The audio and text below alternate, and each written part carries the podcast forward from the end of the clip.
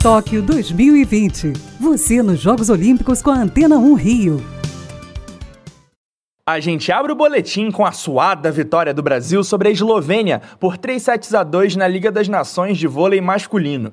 Com o resultado, a seleção segue na liderança com dois pontos de diferença para vice-líder Polônia. A CBF anunciou ontem a pré-lista de convocados da seleção masculina para os Jogos Olímpicos de Tóquio. Ao todo, 50 jogadores foram chamados e desse grupo sairão os 18 que estarão nas Olimpíadas deste ano. Falando em convocação, a seleção brasileira de judô anuncia hoje, às duas da tarde, os integrantes do time que estará em Tóquio. O evento acontece após o bronze conquistado pelo Brasil na disputa por equipes do Mundial desse ano na Hungria. Faltam 36 dias para os Jogos Olímpicos. É o Boletim Tóquio 2020 na Antena 1 Rio.